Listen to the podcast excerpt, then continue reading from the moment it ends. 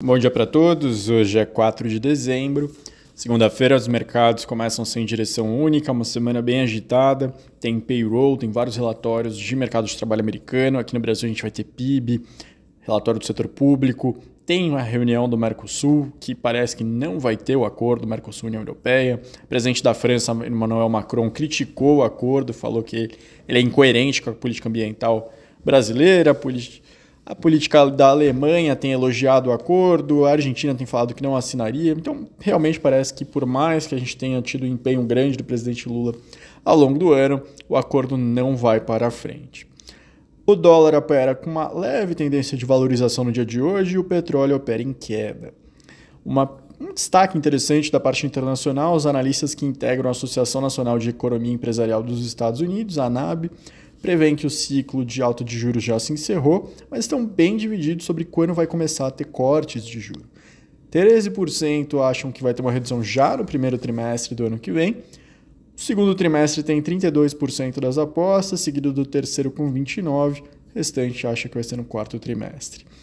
A maior parte dos analistas vê como pouco provável a inflação retornar para 2% até 2025. Aqui no Brasil, a poupança perdeu a liderança como fonte de recurso para crédito imobiliário.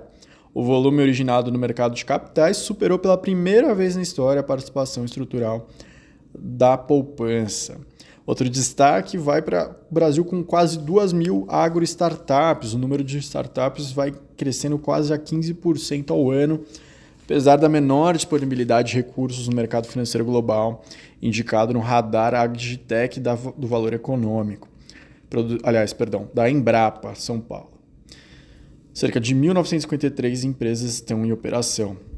E por fim, a China ultrapassou o Brasil e lidera a venda de veículos na América Latina, algo que até uma década atrás o mercado interno já era suficiente para a indústria brasileira manter atividade no Brasil. Não havia necessidade de grandes esforços para exportar. A demanda do par dos países vizinhos era garantia e servia de complemento. Agora, as situação vem se alternando bastante para piorar. O Brasil tem perdido a liderança para a China. A China ultrapassou em 10 anos a participação nas importações, saltou de 4,6 para 21,2. Eu me despeço de vocês, uma ótima semana e até a próxima.